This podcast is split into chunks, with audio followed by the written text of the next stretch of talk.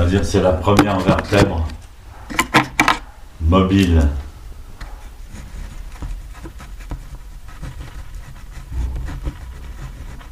Au-dessus du sacrum. Donc il faut faire un exercice d'équilibre avec cette vertèbre, comme lorsqu'on essaie de faire tenir un, un bout de bois en équilibre sur son index, sur son majeur.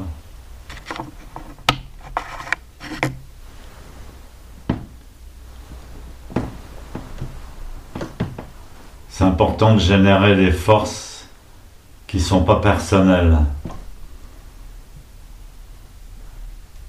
C'est pour ça que j'ai parlé de la force gravitationnelle tout à l'heure. C'est pas une force personnelle. On l'utilise.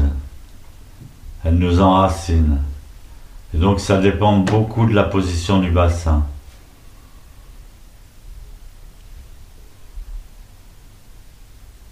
Parfois, il faut diminuer la cambrure, parfois, il faut l'accentuer.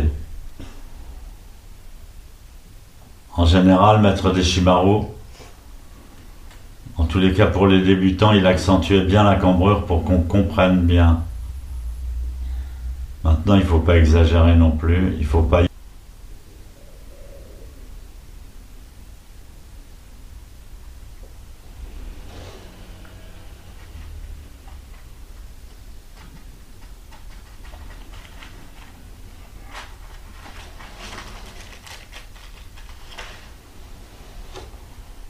Donc toujours ce poème 63 de Shinjin Mei.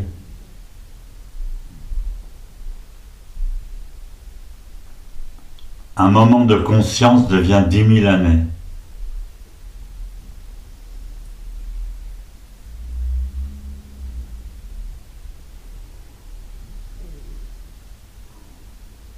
Il parle de la conscience Ishiryo, la conscience de Zazen, c'est-à-dire la conscience qui n'est pas mental, qui n'est pas attaché à notre ego. La conscience pure. Sensei dit que cette conscience-là va plus vite que la vitesse de la lumière, qu'elle contient toutes les connaissances de l'univers.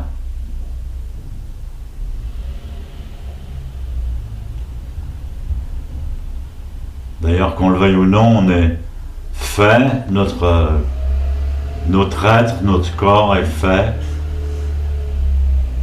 de tous les éléments primordiaux de la création de l'univers.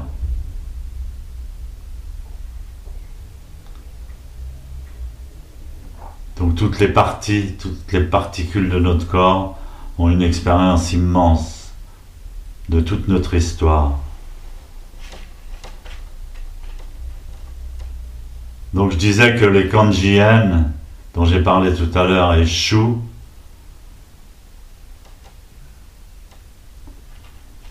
faisaient penser aux deux forces cosmiques fondamentales.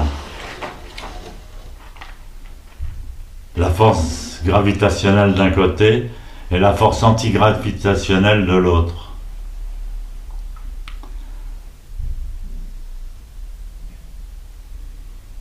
Je disais qu'on peut très bien le ressentir dans le zazen. Ces deux forces se contrebalancent, celle qui nous enracine et celle qui nous, euh, qui nous fait aller vers l'infini, vers l'illimité.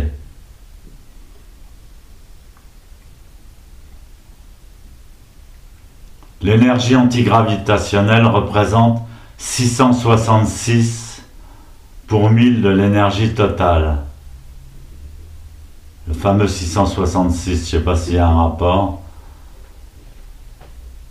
faisant contrepoids avec les 333 pour 1000 de la force gravitationnelle.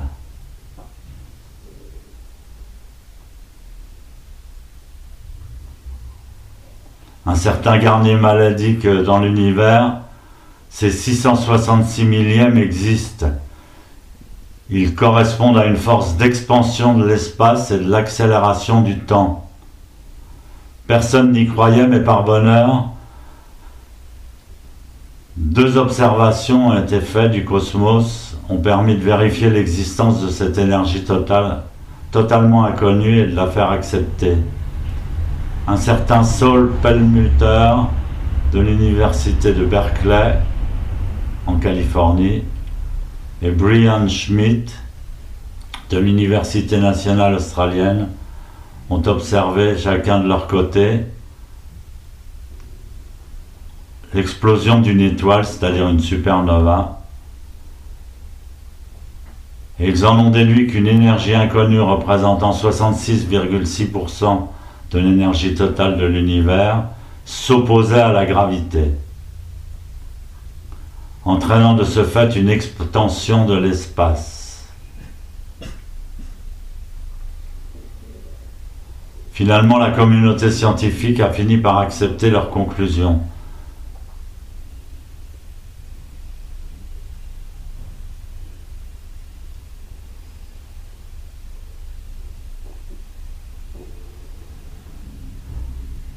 sans pour autant en connaître la cause. Lié précisément au dédoublement de l'espace et du temps. Ce fameux un moment de conscience devient dix mille années.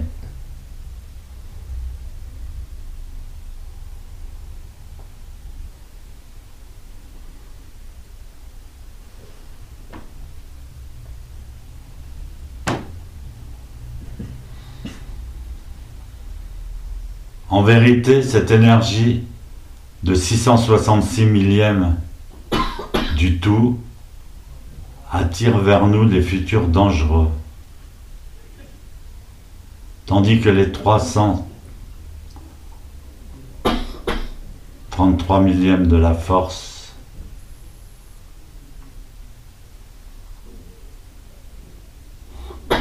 nous enracinent dans les ouvertures d'un passé lumineux.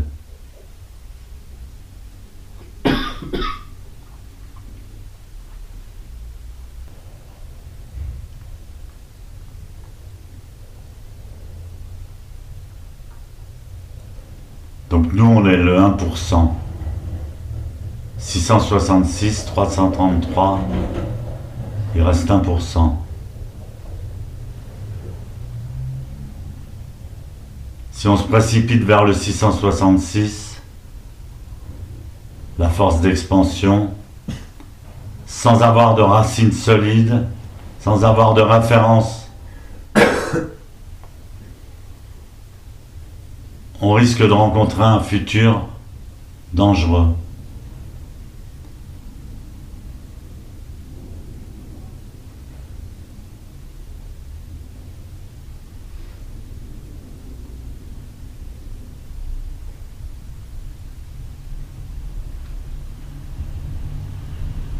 Il faut commencer par trouver ses racines.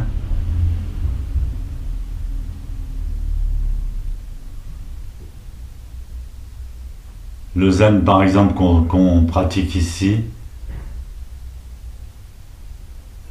ça a 2500 ans d'expérience qui ont été transmises d'être à être.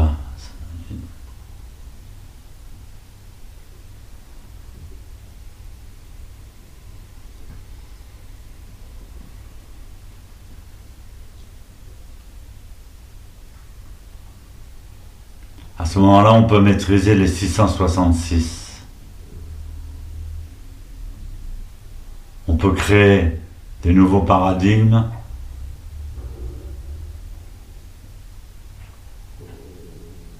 On peut créer de nouvelles choses qui n'existaient pas jusqu'à présent. À partir de l'expérience des anciens.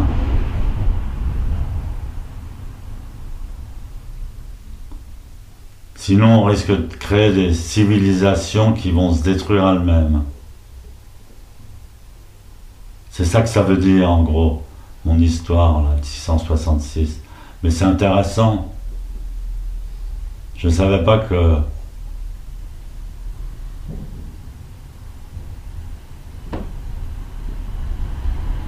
la force antigravitationnelle, je ne savais pas que c'était 666. 66% de la force totale.